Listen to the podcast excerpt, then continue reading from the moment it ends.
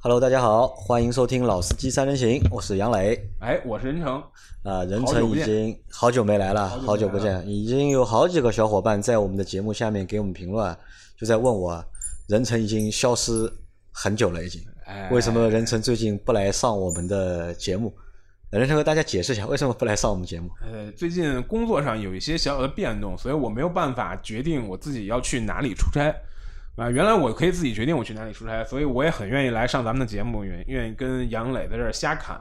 所以一般有上海的出差，我都会优先分配给我自己。但是现在我失去了这个分配出差的权利，对，所以所以我只能听天由命。已经有大概，嗯，我记得上次来的时候还是在大概可能五六月份吧，五六月份还不止，好像可能还要还要往前一点。真是很久没见了。在上一次是在我们那个老的办公室嘛，对对吧？这次是来新的嘛。对。但我和你是在暑假里的时候，我们在南京碰过一次头。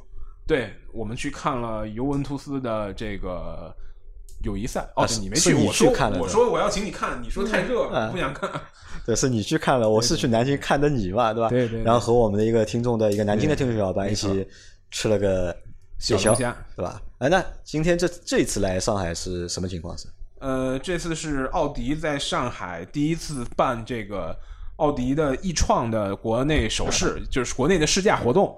呃，就是奥迪的一个纯电动的 SUV。呃，就是来出差对吧？对，来出差来试车。那这个车反正可以这期节目不说，我们放到下期节目。那我们来说一个其他的事情，因为其实任成作为一个就是非常资深的，就是汽车编辑，就是这行干了多少年了？已经？超过十年了吧？应该没超过十年，但差不多是十年了。差不多十年了，对吧？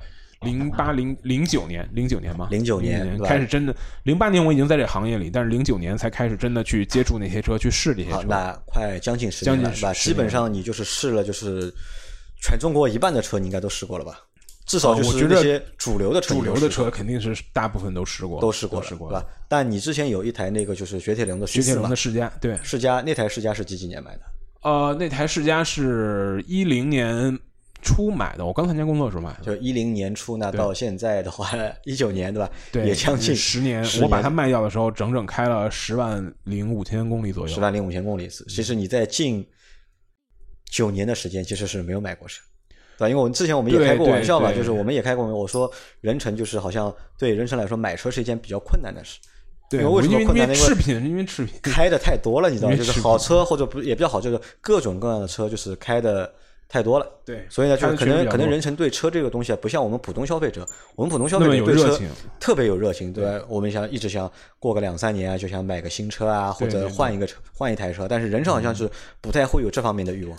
因为呃，根源上还是穷。只要哎呀，其实我觉得不是根源穷，主要因为你你能够试到新车这个机会啊，对，太多了。其其实可能在过去的十年的大部分时间里，呃，我开自己的车的机会不多，因为你想，我十年只开了大概十万公里，这十万公里可能还有得有四万公里是最后一年多两年开的，因为我开了模型店之后，我的模型店离我家有点远，我一来一回就是一百五十公里。就都是最最后这一段时间跑出来的，前面开的很少，但是呢，所有的长途都开了试驾车。在今年的就是上半年，就一九年的上半年，其实任成是一口气。下半年，下半年一口气买了两台车。下半年，下半年，因为是要在六月份的那个对啊国六的六月份不是上半年嘛？对对吧？在一九年的上半年，对一口气买了两台车，对对，要么就是十年不买，一买就是一口气买了两台。是是，因为。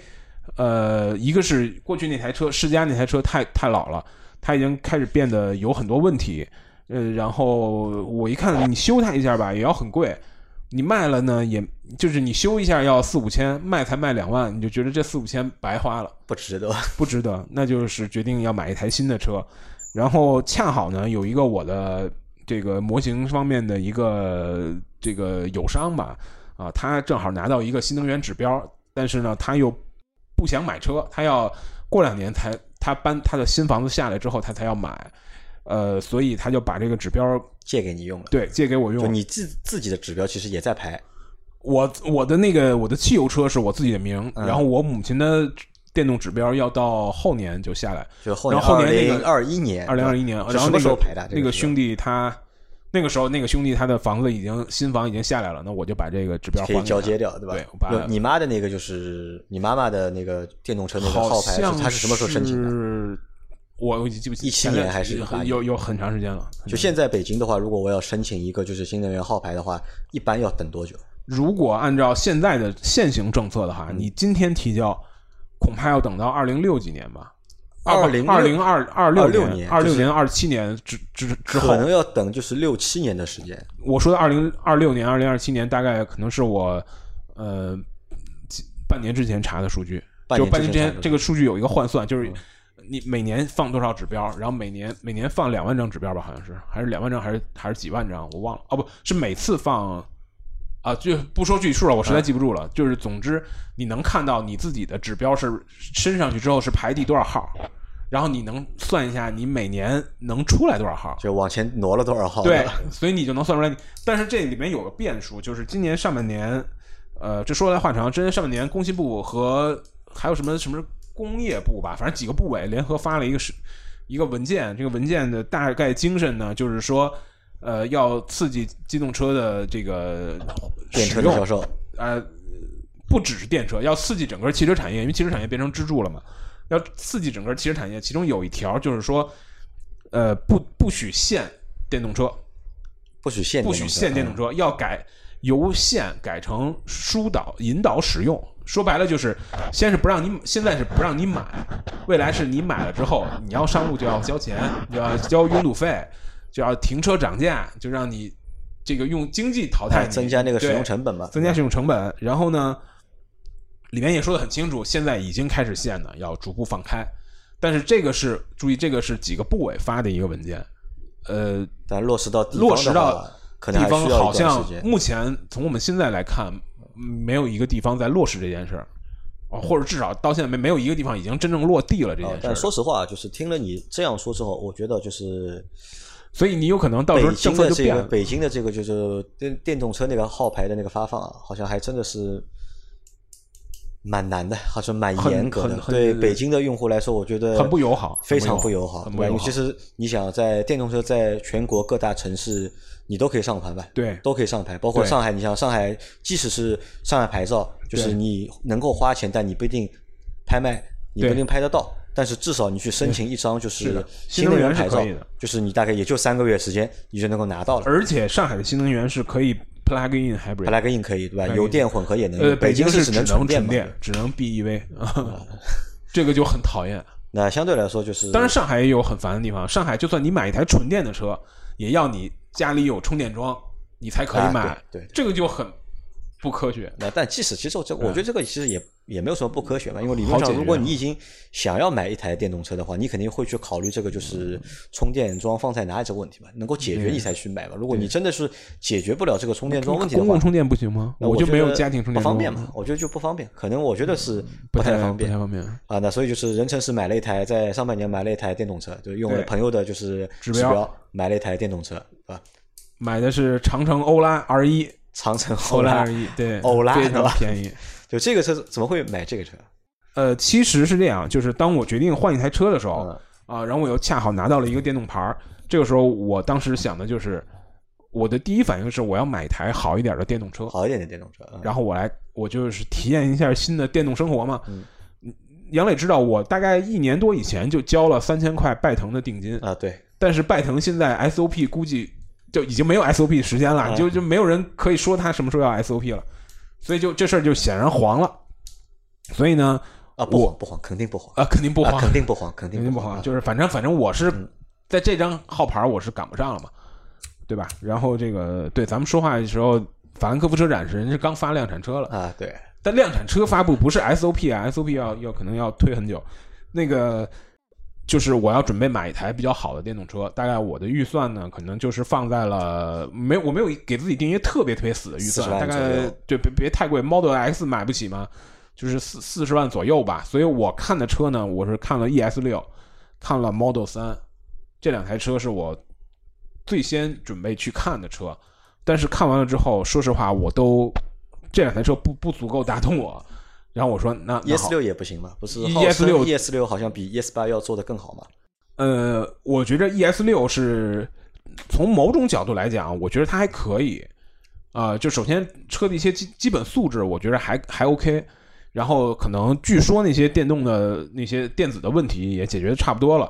而且我觉得，就算我我们像我这种使用的话，就算它出一点问题，我也觉得哎，我也能接受，我也能接受。因为我我对那个车本身，我还有一台车嘛，我就对它没有那么刚需嘛，我也不会因为它突然不能开，我就会爆掉，对吧？而且你们对未来的这个态度一直是比较宽容、比较宽容的、比较宽容的。然后我们也有很多这个内部关系，然后，但是我觉得它不能打动我的一点在哪儿呢？就是这个车尽管啊，它是一个小一点的 SUV，但它仍然是一个给奶爸车设计，就是给一个。三口家庭，或者是给一个家庭设计的车，不是给一个就是个人用户，不是一个个人用车，对吧？这个首先跟我的需求需求不一样，对吧？不匹配的，对吧？因为这个之前杨磊问我买车的需求是，咱们要先先聊清楚。我就跟你非常简单讲，我买这个车，我没有任何功能上的刚需，载人功能上的刚需，就没有任何功能上的刚需，就是我我对它的。唯一的要求就是这台车一定要让我看了之后，我觉着操，我愿意为之花四十万。我在车车威干两年的积蓄是四十万吗？这个我愿意，我愿意花这个钱去买这台车，就是它一定要足够打动我。但是 Model 三也好，ES 六也好，显然是做不到这点的。首先，它不是给我设计的，它它肯定就不能打动我。其次呢，就是这个在一些驾驶的性能上啊，它虽然是一台加速很快的车。它的车身刚性也超级好，就咱们就说 ES 六，呃，甚至好像还有什么碳纤维底护板啊这些东西，你看起来很酷，但是你感觉这个车开起来，它毕竟还是一辆 SUV 啊，你毕竟不是一台真正的让你开起来很有乐趣的车，我把它 pass 掉了。Model 三呢，呃，某一种程度上其实是比较打动我的，某一种程度上比较打动我，但是呢，它有几个问题，第一个是马上要国产，价格肯定会贵。然后呢，马上要，当时我买的车的时候，还他还没有进那个免税名单嘛？他刚刚刚刚不是刚进了？对对对，对吧？我知道这个要，就是你这两笔损失起来，损失十万，我觉得很疼。车看了之后，就是惨不忍睹的那个品控，惨不忍睹的质感，惨不忍睹的做工，开起来之后就是一个惨不忍睹的底盘调教，就是完全也不是汽车给你的那种感觉。所以我就把这两台车，其实我 Model 三是在前两项。经济账上我就已经把它 pass 掉一半了。当我看了实车之后，那个台车没有真的打动我，因为它它可能最它可能最让你拿得出手的，就比如说它的一些智能驾驶啊，它的那些这个那些 PPT，我我倒我不太喜欢这些东西，我我觉得它对我没用。那那个什么自动自动跟车什么的这些 Autopilot，对对我我不太关注这方面的性能。所以我就把它也 pass 掉了。然后要求很简单嘛，就是就是要好开、好看、好看和好开，好开，对吧？其他功能其实有和无，对你来说就是如果其他的功能让这个车变得更酷，你觉得 OK？我就 OK。如果它只是让这个车变得更贵，或者说让这个车变得呃变得其他的哪方面性能更实用、空间更大，比如什么女王座椅什么的这些，什么香薰，就我就完全的不能打动我。嗯，然后我看完这两台车之后呢，我就。降了一格，看了什么车呢？Marvel X 啊，Marvel X，哎，Marvel X 被我 pass 掉，原因基本上跟未来差不多吧？啊，对，也是很家用的一台，很家用的一台车。然后我又去看了小鹏威马，这里边呢，小鹏其实是让我稍微有一点动心要买的，因为小鹏其实从就威马和小鹏在北京的整个你的这个购买看车的这个体验上就完全不一样。就小鹏确实是给你一个更接近 Tesla 的感觉。对，它的车有很多细节，甚至设计的细节，都是让你觉得隐隐约约有特斯拉的影子的，对对吧？这个也是现在小鹏就是很尴尬的一个点，对吧？对，但是呢，我看完之后，我发现这台车操控上真的是很烂啊！就是它它电子什么的，对，它确实能。当我想买一台电动车的时候，我希望能在这上面有新奇的使用体验，有不一样的体验到不一样的东西。所以威马把被我 pass 掉，威马的整个买的感觉就我一进威马的 4S 店，我感觉这不是一个新能源的 4S 店，这就是北京达世行啊。对，因为威马现在还是用的就是经销商的模式经销商在做嘛啊。然后车本身也没有给你这种足够的新鲜感，所以被被我 pass 掉。威马，我觉得威马的唯一一个卖点啊，就威马的，因为我们便宜嘛，试过，就你不是也教我威马的定义？它就是空间和它的这个就是价格，对，和它这个续航，对，这三者加起来呢，看上去就是有一点性价比。对，但是抛开这三个之外呢，对，说实话，我觉得是没有什么太大亮点。你说它一无是处嘛，也不行，对吧？对，就是没有太大亮点。对，相信，而且就是我如果拿一个同样价格的话，我去买个燃油车的话，要比它质感好的多的好很多了呀。对，然后小鹏为什么被我 pass 掉了呢？小鹏。第一是我觉着它的新新奇特，我我喜欢，但是它有山寨的影子，让我觉得不舒服，不舒服。然后另外呢，就是它的操控确实差，就它底盘整个的这个操控，呃，和同价位的汽油车比显著的差。但小鹏要比威马要稍微好一点，我觉得。呃，可能是因为车身的关系，因为小鹏更小一点嘛。威马是我没有开到试驾车。我去了三次四 S 店，被以不同的理由拒绝试驾啊！我非常不舒服，我非常不理解。我不是，我倒没有不舒服，就是我没我我并不过那个被销售捧着的瘾啊，对吧？你要做媒体，天天被 PR 捧着吗？我们并不过这个被人捧着的瘾啊。但是我就很费解，我是一个很真实、真诚的和真实的来买车的人。你一进四 S 店，他问你的第一个问题就是你准备什么时候买？我就跟他讲的很清楚，我指标已经在手。我随时买，对吧？在这种情况下，我去了三次，你不让我，你不让我开试驾车，有一次理由是因为车没电了，我觉着我不能接受，对吧？你车再没电了，在门口试驾一下，这个其实我能两公里我蛮能理解他，我其实我蛮能理解就是威马销售的这个做法或者说法的。因为这个车呢，其实说实话，就是卖给谁是最合适的，就是买第一台车的人，卖给不想，就是卖给不用开就会买的人。对，就是买给，就是你之前没有买过车，或者你也没怎么开过车，你买过第一台车的人，就你买第一台车人，这个是他们最多的一个用户。因为我们去他们店里面去做的就是实际的实地的一个观察嘛。因为为什么？如果一旦你是一个老司机，你就觉得太次了，是吗？给你开过之后，这个车基本上我认为就是十个人开过。如果这十个都是老司机的话，可能是九个半不会要这个车，所以他也就懒得再去让你去试这个车。也有可能，也有可能，他可能觉得我肯定看不上。小鹏就是因为操控的表现，我觉得实在是不太好，我我不我不太喜欢。最后的结果呢，也是恰好就是幸亏了没买，要不然我也那个。被维权那个四 S 店就在我家走着十五分钟就能到的地方。如果我当时买了，我肯定去维权了。又损失三万，对吧？对，很那个绝对是恼火，绝对是恼火。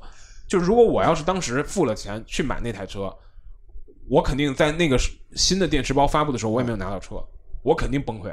就换任何人都会。你也要加入维权的队伍？我肯定会加入维权的队伍。然后我看了这些车之后，我就决定了，我我不想再买一台真正的。我天天开的电动车了，再降一档，对吧？对，我就决定，我还是说我把这些钱拿出来，我先买一个便宜的电动。其实我是想直接就想换一台车了，你知道吗？但是后来我想，我都要跟人家说我要我要用我要弄一个车把你号占上，那已经说了对吧？就说出口了，不泼出去的水嘛，对吧？然后我想，哎呀，那就买一台占号车，先给我妈来买菜用吧。那我如果你说买战号车的话，我的第一反应应该是选北汽新能源。对，但但你知道吗？北汽我是非常那个的一个车企嘛，而且北汽现在能让你选的产品，呃，定位都在十十万到十五万之间。它现在产品升级了，现在产品升级了，不干就是四五万的事情了。对，你像北汽有一台叫呃 B C 三吧，还是叫什么？就长了一个猪鼻子，那个车奇丑无比。我忘是叫 B C 三还是 B E 什么什么 E U 三什么前面前面那个字母我也记不清楚了。续航确实它是一个比较大的，可能是四十几度电的电池包，所以它做的车续航比较长啊，卖十三万多。那个车就是一个一看就很简单，原来就是三菱 Colt 山，就是外观山寨奔驰 B，实际底子是三菱 Colt，也就是 Smart 四门和奔驰老 A 级的那个底子做的。那台汽油车原来叫 B 两百，把那台车在不停的拉皮儿改造、油改电做出来的一个奇丑无比的车，卖到十三万，鬼才去买，对吧？我我肯定不会买这种车，所以我就坚决的转向了战号车的一堆的选择，所以我就看到了这样几款车，首先就是长城欧拉，欧拉，嗯，北汽的 Light。Light 啊，Light 你也会看？呃，北汽 Light 其实就是它符合我的要求，就是说我如果买战号车，那我真的对它没有任何的抗拒。它也不便宜，也要十多万了。对，所以真正我拒绝它的原因就是，我觉得它太贵了，它它不值得那个钱。因为那个车其实就是策略失误嘛，我觉得很简单，策略失误嘛，就是它它为什么贵？很一个是配置确实高，车里到处的屏，前面有个屏，后面就是车内的内饰就三个屏，它副驾驶也有屏嘛，副驾驶也有屏，然后车前面的那个正常车进气格栅的地方，它是个外显的屏，可以有一些动画，然后后面也有一个外显的屏，也有一些动画，全铝的车身，然后这个就是做的都很用的都是贵的东西。呃，但据说质量很差，而且开起来的质感，就是它所有的这些用了什么全铝车身这些东西，它没有反应，没有反映到驾驶质感上，对吧？所以当你你说这车十三万，就还是算了吧，这不符合站号这个需求，不 许不符合站号的原则，对吧？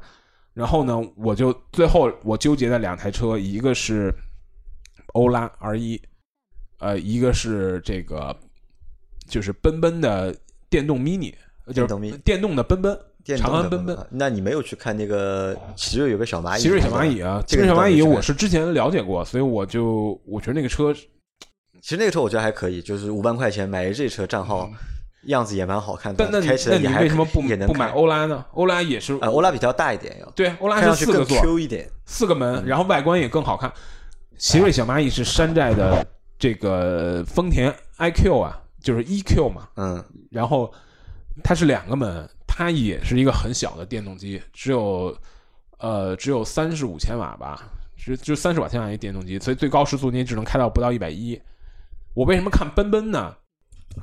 就是我首先自然是看中了 R 一，因为这个车哎外观也很有趣，它长得也很可爱，然后呢也是个四门车，呃价格也便宜。但是唯一让我很纠结的一点，它的它的功率很小，因为它要做三百，它的标准续航三百五十一，它要做这个大续航，它把电机的功率压得很小，它只有三十五度电，所以它把电机功率做的很小之后呢，它最高车速只有一百零六公里，一百零七公里，我觉得也够了。室内通勤就我不喜欢吗？我喜欢。那你至少我开机场高速，你要让我开最里车道才行，对吧？然后我就想，那那奔奔 mini 是那个奔奔的那个电动 mini。电动奔奔，长安电动奔奔是这个能满足，它是六六十六十几千瓦的电动机，然后你动力就好很多，也是能正常开到一百二、一百三的。但是那个车就是一个纯粹的油改电，外观都都烂的不得了那种。我最终想，哎，就反正就是个买菜车，我还是买一个有样的吧。所以就买了欧拉 R 一，然后呢，我又买了之后，我又给它换了轮毂。啊，轮毂也换了轮子，然后我买了车身贴膜，但是我还没有把贴膜贴上去，因为我妈说，你如果把它贴成我我我把我想把它贴成一个莲花的那个莲花 Type 二五那个赛车的配色，就是绿的车，有黄黄色的赛道线和黄色的车顶。我妈说你要敢把这个车贴成这样，我再也不开出去。她就不开了，对，因为这台车现在你妈在开，对吧？对，但她开的也很少，她开的也很少，嗯，对，那基本上停在车位上晒着。你在买欧拉之前开过这个车？开过的，开过的吧？就是还是让你留下试驾了一下，好印象的。呃，这个车其实就是首先在它的这个尺寸上，就给我的感觉，它是这个价位我首推的车。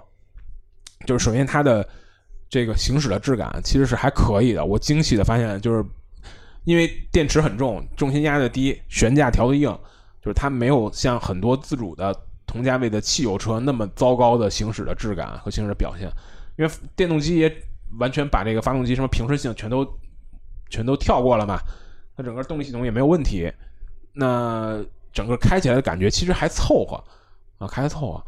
然后呢，这个车外观是最最最。最能让人直觉有购买欲的车，你看其他这个价位的车，你不会有购买欲的。你只有这台车，你看了之后，哎呀，那个外观可能也就你喜欢，因为你比较喜欢这种卡通的这种造型。啊因为我喜欢机器猫啊，你喜欢机器猫对吧？我觉得这个外形你会喜欢，但是可能大多数和你同龄的男孩子，我觉得不太会喜欢。就是至少让你觉得它不太一样，嗯，至少让你觉得不。然后它的空间又是利用率非常好啊，所以我我我就就就就是很快就决定了。然后，呃，但是我也深知它有很多非常糟糕的地方，就比如说它的三电的技术，呃，包括它的一些应对低温的一些这个这些技术都是非常差的。低温还没到，低温还没到，就是买车时候天还热，对吧？要等今年冬天才知道。它一定是一个衰减非常大的车，就是从它的整个电池的这种散热的方式和预加热，就是它没有预加热。说白了就是你你充电你要先充上它才会加热，就没有一个预加热的过程。这这些方面它的技术上都很差，哎。那其实啊，就是你在选这台战号车的时候，因为本来是想买一台好点那种车，但是后来发现没有找到一台适合你自己的，对对吧？那其实你知道，我我我最想有两有除了拜腾啊，我是肯定我看了量产车，我也不我也不会买。看了量产车又一个 ES 六，是不是有这个感觉？有可能，又一个颜色六，他肯定也是奔着那个买那个保姆，就是那个家庭用车去的。有两台车是我很期待。一台车呢是明年上半年，名爵要出一个 Emotion 的量产版，Emotion 是他们那个两门跑车。这个车我跟名爵的小伙伴聊过了，明年上半年上市，预计呢起售四十万，就是大概是我我那个预算。然后呢，三秒的加速，三加这外观做的很漂亮啊。但是我那之前不是你看过那个前途的嘛？前途怎么看不看不中吗？前途是嗯，我想说第二个就是前途，前途那个。那个车肯定是买不了，那车太贵了。谁买谁买，那真是不在乎钱才行。前途在他们计划中，原本要今年年底出的有一台车叫 K 二零，呃，现在看要明年才能出，要明年年初可能才能 SOP。然后呢，呃，那台车的定位就是一个超轻量化的，很小的电池，应该也就是二十度电，我记得是我好像二十四度电或者十六度电，因为它那电池是一个标准箱，就是一箱是。八点七度吧，好像我印象中，我忘了它那个车是装两箱还是装三箱那个标准箱电池，是一个按我理解啊，就类似于 M X 五定位的纯电车。那我觉得这个挺有意思，但它前途是一个很不靠谱，他们生产的产品都是这个完成度很低啊。呃，但但是是让我愿意尝鲜的车，但是很可惜它今年也上不来。所以我没有办法等到那个车上市，我只能先买账号。就是所以就是先买了一台，就是觉得自己看得过去的一台对账号车，对吧？而且而且这个车其实买了之后，基本上你也不开了。对，后来又买了新的车了嘛？对，再跟你妈之后，你妈其实老太太也不要也不太开，也不太开，也不要开，她觉着不太好。那我们来聊一下。然后，而且就是为什么我后来哎坚决的决定还是换一台好一点汽油车？这个先占号。嗯就是我后来感觉有一个逻辑，就是说你你。你要开体验电动车，体验那种不一样的东西，可能以后有的是机会。但是如果你想买一台特别纯粹操控取向的、非常有驾驶乐趣的、很有意思的车，汽油车，可能以后这种机会会越来越少啊。所以，因为在国五和国六切换的那个、那个、那个过程中，有一个非常好的时间窗口，因为所有的车都在亏本大甩卖。大减价都在对吧？所以我就你又选了一台抄底了一台抄底了一台阿尔法罗密欧的阿尔法罗密欧，对，的朱莉亚，朱丽朱丽朱丽。那然后其实这台车是，因为我们之前聊过这台车嘛，就是其实你在之前一直对这台车是有比较大的一个好感的，对吧？但其实，在那个阶段，在国五转国六那个阶段里面，就是因为他现在阿尔法罗密欧有两台车，那一台是朱莉亚，还有还有一台是。W 好像是 W 的，就是降价更低，降的是最低的。对，好像我们当时老倪去看了一下，好像他看了一个就是中配的一个版本，多少钱？二十五万。是这样的，四十万到二十五。是这样的，我先开始看的呢，也是 W，那个车是标价四十二点几几万，然后当时有一个这个什么汽车之家员工价，然后恰巧我认识很多阿尔法罗密欧的人，因为因为你知道我收集模型，我收集。最多的模型品牌就是阿尔法罗密欧，我是这个牌子脑残粉。我我现在看到这个价格很合适，我就决定去买这台车。我到四 S 店人说：“哦，四十二万，原价四十二万，打完折是二十三万，二十三万四千八。”我印象中是这个数字，二十三万四千八。但是这车是个低配车，轮圈很小，一个非常小的轮圈。然后呢，那个车窗的那个条镀个条都是橡胶的，但是它因为都是库存车，那个橡胶都有点老化了。然后那个轮毂也很小，我我一看哦，我我想可能不行，我买了之后我至少要换四个轮毂，我要还还要换轮胎，我可能还要买那个条我一算，嗯，这个不行，我要我还不如直接买中配的车，中配的车就是这个大一号的轮圈，你就基本上样式你也可以接受，不用换了。呃，中配的车呢，价格就是你上升到了二十五万多，就从二十三万多上升到二十五万多，奔二十六万了。然后这个时候我发现，哎，好像朱丽叶虽然折扣没有那么大，因为 Stevio 已经五八了，你听这就是一个亏本价，就是一个甩卖价、骨折价，不肯定亏本，人家不至于啊。这个朱丽叶呢，它折扣没这么大，但是朱丽叶原价便宜，就是 Stevio 的原价是起价就四十二，朱丽叶呢起价是三十四。所以它其实差了七万块，然后你七七八八税费再差一点你折扣虽然那个呃 Stevio 是五八，那个好像是七还是六八，我忘记了。总之你算完之后，好像哎，如果买轿车的话呢，比那个 Stevio 的中配呢只贵了一万块钱，我就又决定再升级一步，买到了轿车。其实就是这样一个过程。你后来买的是哪个版本？我买的是两两百匹马力的低功的那个低功的高配，它只有一个配置，就低功的一个高配，低功的高配。呃，但是我非常后悔没有加价买那个高功率，因为我也觉得应该买高功率。它其实是这样的，它是这样的，你如果看它的原始标价的话，就是没有任何人会买低功率，因为它低功率跟高功率就差了三万，然后它差的那些东西老值钱了，都是老值钱，而且属于你你后配没法配的那种，像什么方向盘的换挡拨片。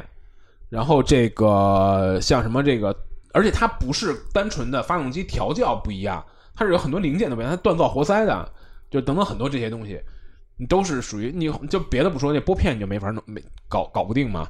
而且它那个阿尔法的拨片还跟咱们一般什么好多车不一样，它是一个镁铝合金的一个特别大的一个拨片，然后它的那个操作逻辑跟玛玛莎拉蒂跟法拉利是一样，就是你两边一起搂就挂空挡的那种，很很好玩。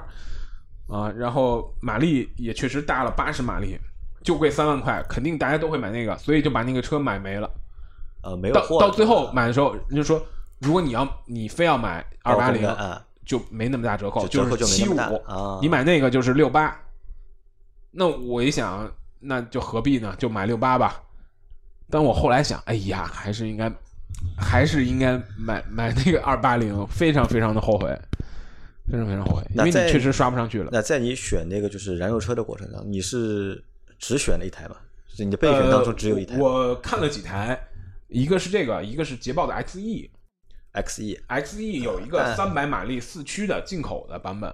但 XE 我觉得也不适合你。XE 其实这个车我觉得还也是偏也也是偏家庭的，也是。呃，XE 呀，啊，XE 还可以吧，是个。空间跟我那车差不多，很小，然后是个不小不小，我觉得那个车不小，不是 XEL 啊，啊不是一个啊，你是 XE 的，是不是国产的加长版？是进口的那个两点零高功率三百马力四驱的版本。我当时给四 S 店打电话，四 S 店说我们不卖了，没有车，没车了。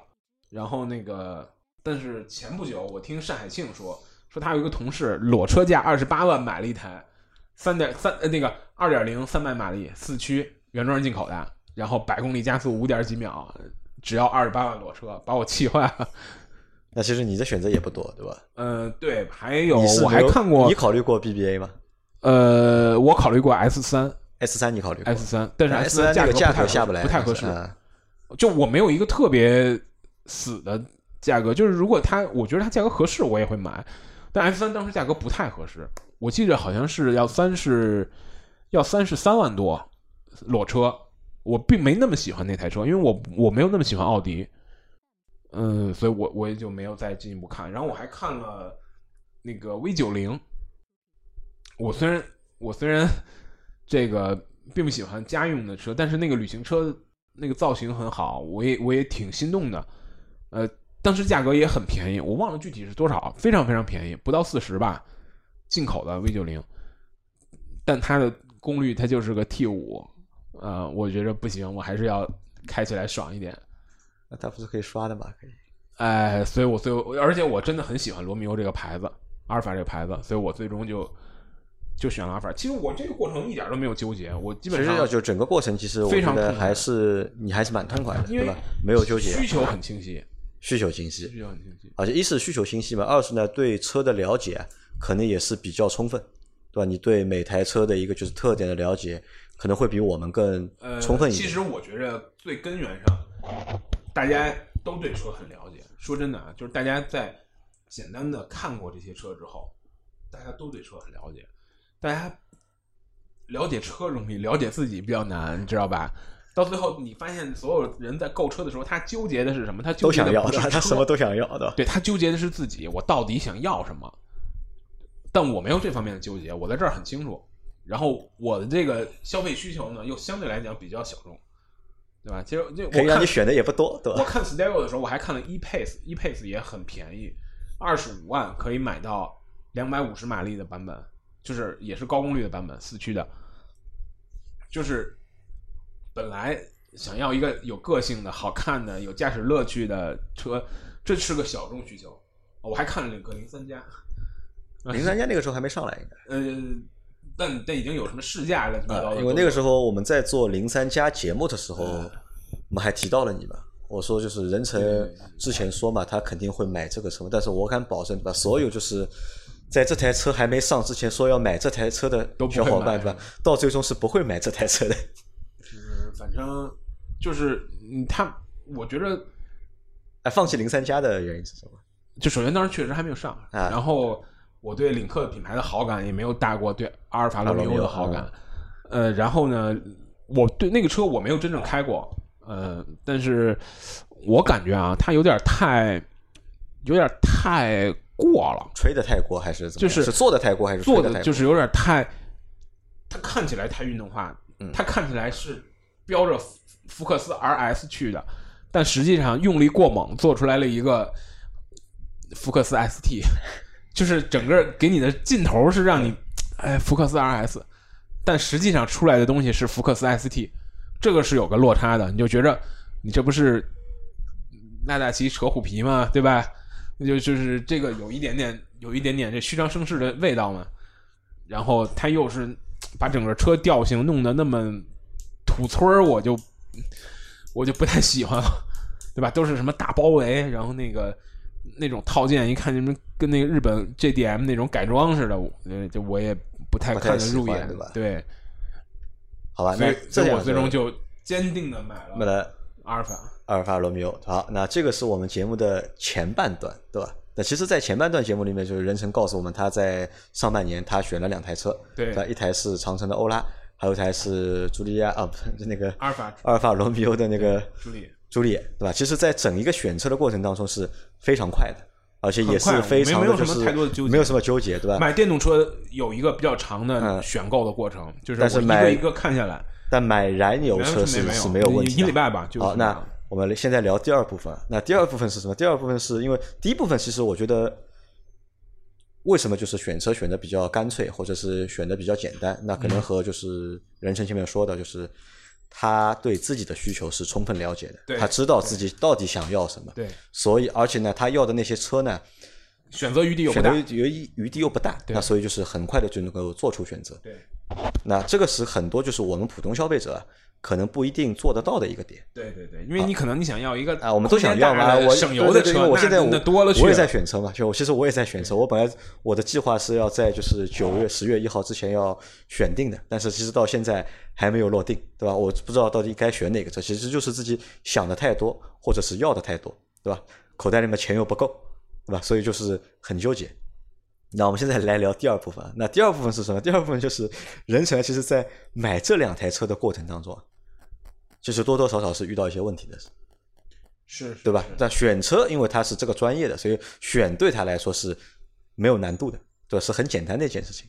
但是在买的时候，对吧？好，任成就和我们一样了，就他就褪去了那个就是资深汽车编辑的这个光环，又变成了一个就是很很普通的一个消费者。对，在买的过程，特别是在买。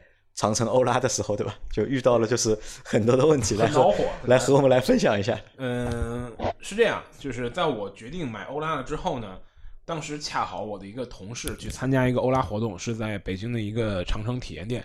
那个体验店是卖所有长城品牌的车，包括欧拉，包括哈佛，好像也包括魏，然后包括皮卡。当时长城就是这个长城炮还没 还没上市啊。但是那个长城的皮卡风骏吧还是什么玩意儿？呃，我说你给我要一个销售的联系方式，我我要去买车。我在去之前我就跟销售讲，我说我希望当天能拿走，因为我恰好带了一个编辑同事去，我说我们要做一个选题，就是怎么去自己跑这个手续。我说你把你所有的要交的钱，有上牌的手续，上牌的手续，因为他有一个代办上牌，我说我不要代办上牌，我自己上。你告诉我，今天我是不是可以开走去走这一套手续？他说 OK，你来吧，没问题。我就去了，价钱价钱之前当然在电话里沟通的差不多了，到那儿简单的又让了一下价，可能给让了一千块吧，然后。我说好，那没问题。我说我们就来，我要什么什么颜色。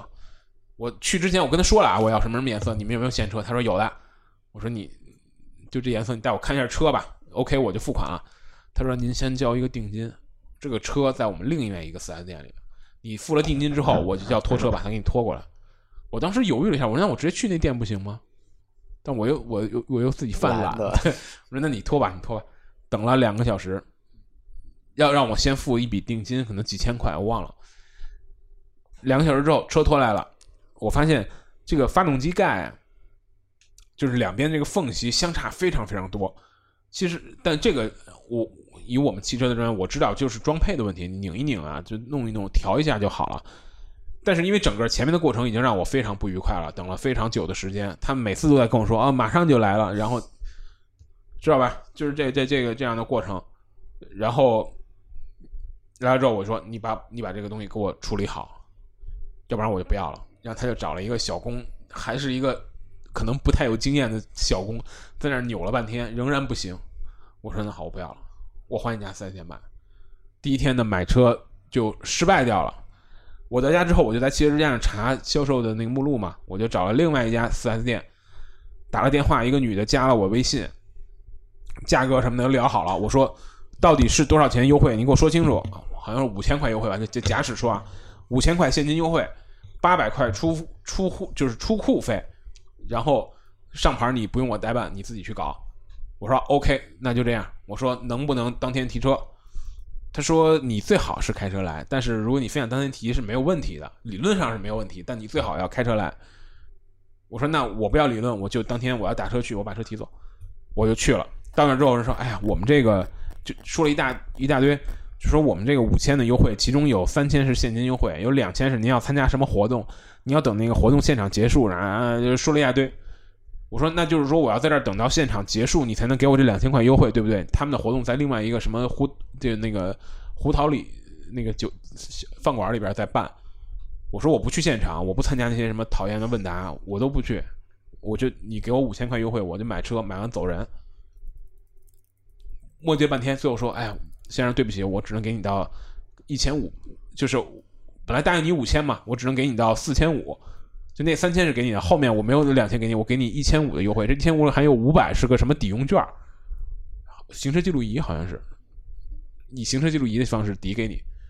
我说对不起，我我并不在意多花一千块，这对于我来讲可能并不是问题，但是。”你你这种把我他妈骗到这儿来，耽误我一整个下午，然后跟我说，就在十分钟之前你还在骗我说你等活动结束我给你这个优惠，对不对？你十分钟之后跟我说，你这不是拿消费者当大傻子骗吗？我说你给我现在两千块的现金优惠，你给我三千块现金优惠，我也不会在你这儿买了。然后我就又回家了，又回家，第二天又没买到。第二天，这是第这是第二天，第三天我又找了一家四 S 店。那在整个也是电话沟通中，他可能已经明白我已经走了两家店，也已经价格也已经知道了优惠的这个政策，他就直接给我报了一个优惠的底价，就跟上一家店报的优惠底价是一样的。我说没问题，那我就去买吧。我是中午可能十一点来钟去的，很快办完了所有手续，然后等等这个出保险单，大概下午三四点钟的时候，我已经临牌交强险，所有这些都办好了，我准备开车走人。然后我我上车着车走，开错了路啊！开开开到从从四 S 店应该从西边出，我从东边出去。出去之后是个死胡同，然后可能绕了三分钟，绕回来了。绕回来的时候，我发现我这车已经开了三分钟了啊！空调仍然不凉，就只有风往外吹，都是热风，特别热。你想那个六六七月份北京很热的，我就把那销售叫过来，我说你这车有问题，你这车没有空调。你帮我检查一下，是我操作的问题还是你车的问题？那肯定不是我操作的问题，对吧？我开过那么多车，怎么会连空调都不会开？就把车直接开到了维修车间，拿那个压力计一测，没有佛，就佛没有压力，嗯，我就又蒙圈了，崩溃了，对吧？崩溃了，好不容易就是好不容易拿到了车，拿到了车，然后这台车有问题，然后我就崩溃了。我说好吧，我他说他说你检测一下，我们明天给你一个结论。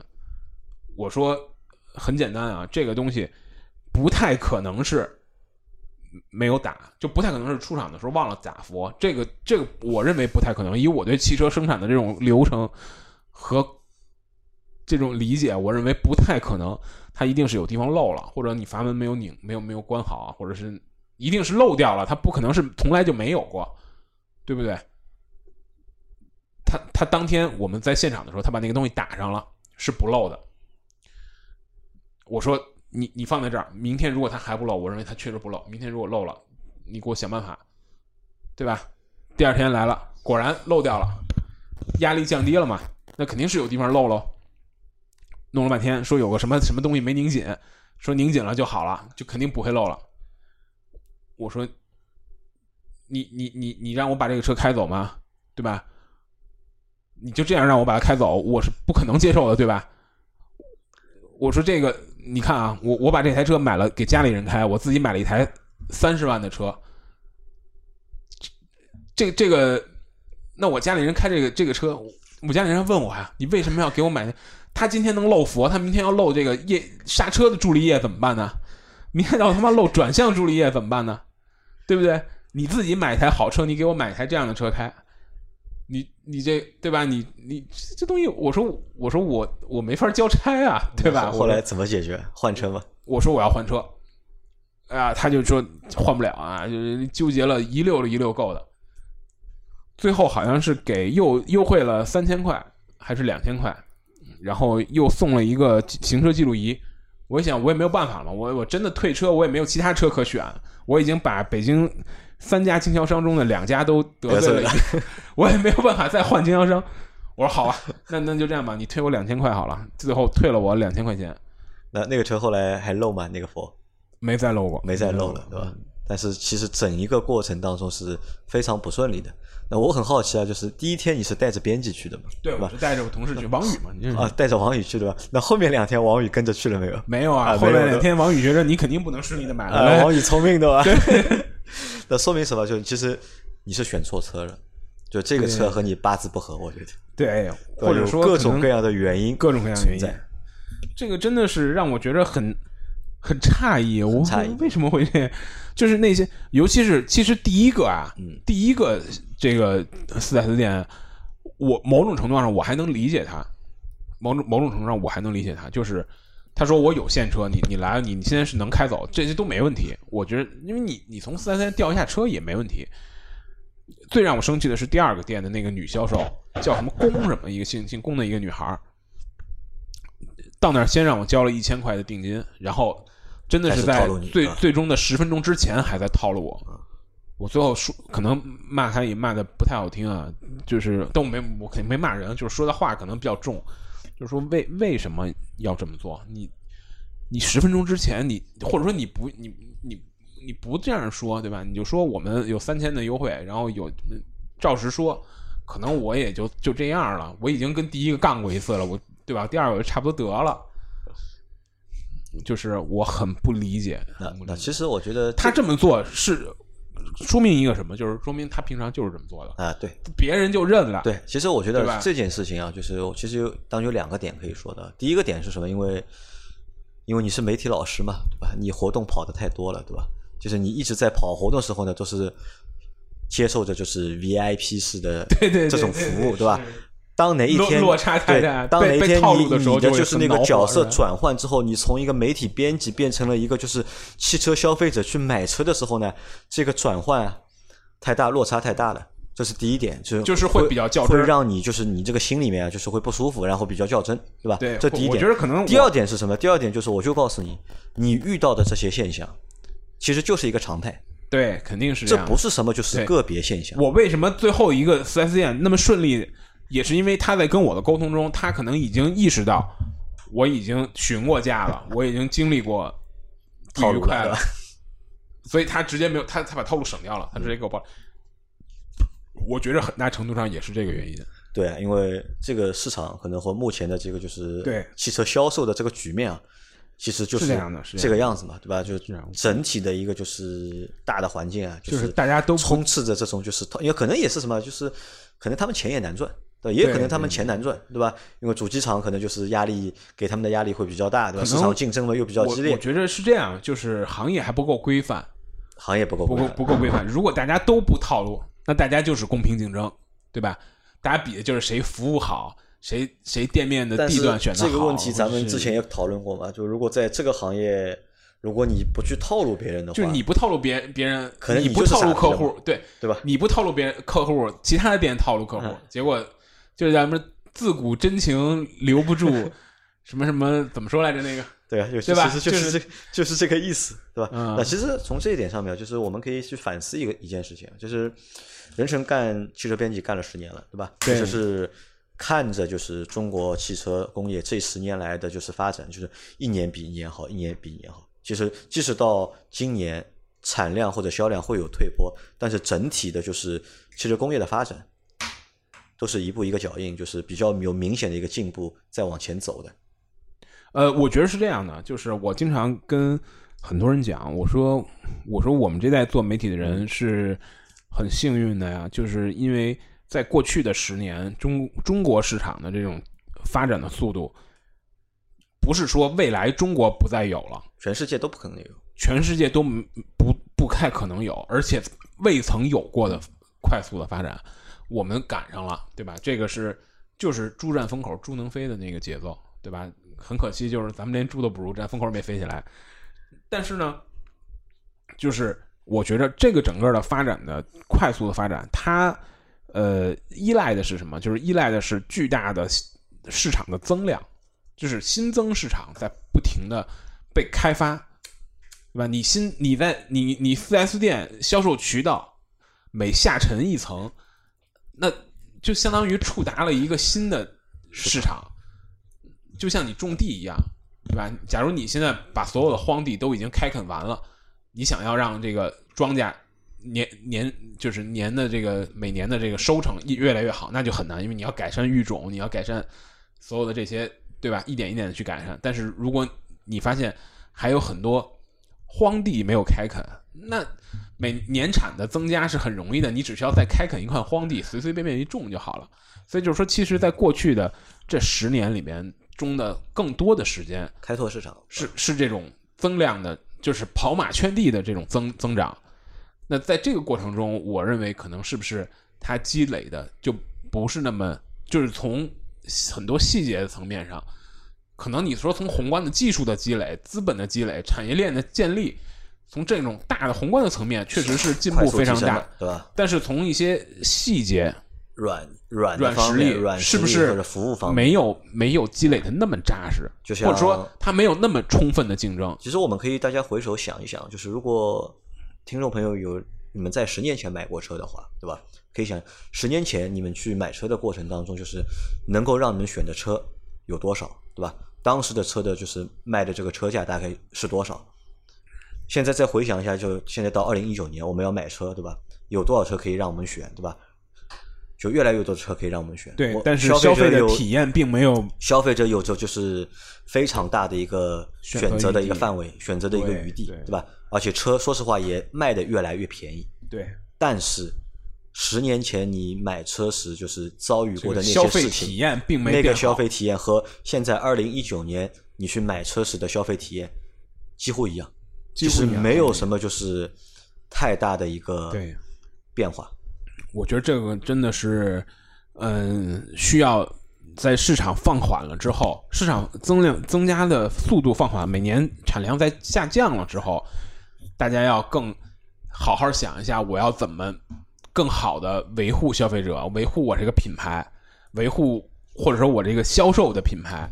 对吧？我觉得这个可能是在后面大家会更努力竞争的一啊，件事儿。这都其实而且就是什么呢？而且我觉得就是可能越对于刚需用户来讲，你想吧，你买一个奥拓或者你买欧拉，你买欧拉，你可能不不会说，哎，我我这个欧拉给我销售给我的体验太差了，我一转头买奔奔去了，不太可能，因为这时候你很刚需。但是你买阿尔法罗密欧，或者你买捷豹，你买宝马，我听过不止一个啊。我我前前些日有朋友，真的就是他想买 A 三，他去 A 三去奥迪的四 S 店，那个销售很很傻屌，兄弟转身买了奔驰 A，就是很真实的故事。他真的是哦不不，他转身买了奔驰 B，就是价格差不多，就是很真实的故事，就是。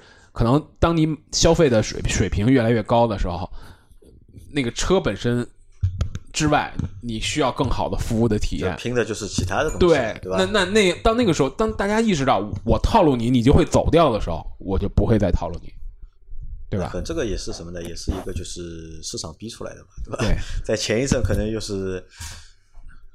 车卖的好嘛，可能就是大家就态度就变得差，对吧？想尽办法一车难求嘛，消费者对吧？但到后面就是再过个两三年，对吧？当车越来越难卖的时候，那可能大家才会去考虑这个，就是这就跟加价一样，体验或者服务的质量。对，而但那我觉得这个消费就是服务的这个这个过程，可能很大程度上，我觉得真的有赖于像这种行业协会啊，或者说像这种呃。法律法规啊，去把它更完善和更健全。因为我觉得，如果就是我想，我我设想，如果我们我买欧拉的这个经历是发生在美国的一个经销商，如果我是一个特别较真的律师，那这个四 S 店摊上大麻烦了，好吧？一定是这样的，对吧？一定是一定是有非常大的麻烦在等着他，或者说不一定不一定能造成什么样的结果，至少让他觉着很恼火，他也觉着很烦。那那如果我们的法律、我们的法规健全到了这个程度，每个四 S 店的销售惹毛了客户之后，都会面临给老板找很大的麻烦，那他们应该也不会那么容易的去惹毛客户。那好了，就节目最后啊，就是任成问你一下，就是你的那台阿尔法罗密欧开的怎么样？呃，我很喜欢开这台车，这台车实际的一个体验和你就是想象当中或者预期当中一样吗？非常一样，非常一样。首先，我我知道它的操控很好。呃，动力的响应也非常好。我也知道它内饰的工艺很差，它的很多就是很简单说，它那个车机很多界面，你感觉这界面都没做完，你知道吧？我举一最简单的例子啊，我非常喜欢这车一点就是，它是我目前开过的所有这个级别的车里边，我印象中啊，不完全统计，唯一一个可以把驾驶模式定在 Dynamic 上面的，就是它有它有一个旋钮，那个旋钮是 DNA，就是相当于 D 就是运动。N 就是 normal，然后 A 就是经济，N 就是正常。一现在很多车三系什么都有，A A A 四啊都有。但是呢，一般的车就是你你开起来之后，你调运动模式，你一灭车，你下次再开的时候，它默认是一个它默认是正常模式的，对吧？除非你那挂档你挂到地上，那那不说啊，你那你推回 P 档它也变回去了。但阿尔法罗密欧是唯一一个我发现啊，就是你把那个旋钮旋到 dynamic 上。它永远是在那儿，你再启动它永远是在那儿，这我让我觉得很很好啊，因为而且它那个运动模式，它那个运动模式调的是比较适中的，就有些车运动模式是太激进，你你在你除非上赛道，不然你没法开。阿尔法罗密欧是四叶草版本，还会有一个 race 模式，是让你让赛道上飙的，然后普通的版本是运动，它就是一个比较，呃，它的换挡的逻辑。我用我的讲法就是跟我自己开手动挡换挡逻辑是差不多的，选档选跟我自己开手动挡是差不多的。如果我开一手动挡车，我也许就会这样选档，所以这个这个让我很爽。但是呢，你你你看你调那个切换模式的时候，宝马也有啊，调的时候那个屏幕上会有一个就是相应的符号提示你进入了运动模式或者是经济模式，变一下颜色或者对吧？你就看那个屏幕的那个符号，你就感觉这东西它没画完，你知道吗？就是你感觉没画完，就完成度没，就这种很多细节做的并不好，而且真的质量很差。就是我买提车的第一天。副驾驶的电动座椅就挂了，就第一天，就就他可能可能他本来就是坏的，只不过就我开走的时候我也没坐副驾，我自己去提车嘛，我也没坐副驾我就开走了。那然后我我去找一个朋友吃饭，他一坐副驾说：“哎，这好像调不了。”我说：“操！”我说：“你压坏了。”正好他也挺胖的，我就给四 S 店电话，四 S 店说：“你你你开回来你检查一下吧。”正好四 S 店离我单位很近，我第二天就去，他他一看说：“哦。”这是一个我们遇到过的，不是通病，是一个我们遇到过的故障，就是发生率挺低的，但是是呃，阿尔法罗密欧已经给他们了，就是解决办法，就是已经告诉他们，哦，有的车会有这样的情况，你要怎么解决？换哪几个部件？他说，哦，就是是一个登记在案的已经发生过的故障，说要换三个零件，但是我们现在店里有一个，有一个在上海仓库，有一个在意大利，你等一下吧，反正这也不影响你开。我说好吧，那我等吧。我我我这这这这是我买车第二天，我我问了这个维修顾问一个问题，我说这个车不会哪天有一个影响开的故障，让我等半个月的配件吧？您说不会不会，暂时还没有的，我就走了，我就走了。然后那个确实我副驾也很少坐人嘛，我就隔了大概三个礼拜，我才接到他电话，说先生你的配件到了，你过来换上吧。我就去换配件，然后顺便装牌子什么的。这个时候我又问他同样的问题，我说：“老哥，不会哪天我的车有一个什么影响开的配件坏掉了，然后要等三个礼拜配件才到吧？”然后那个那个人跟我说：“说哎，咱这个牌子的车就没办法，他都这样。”我操！我当时就拍着肩膀说：“我说三个礼拜之前你不是这么说的，我真应该给你录下来。”所以这东西就就没有办法，也没有办法，也没有办法。好吧，那反正这期节目我们就。先到这里，对吧？因为人成难得来一次嘛，对吧？我们还要让再录第二期再录一集，因为咱们再录一集就是成都车展，因为成都车展我们没有去嘛，人成去了嘛，让人成和我们聊一下，就是今年的成都车展。好，好吧，那节目先到这儿，大家拜拜，拜拜。嗯。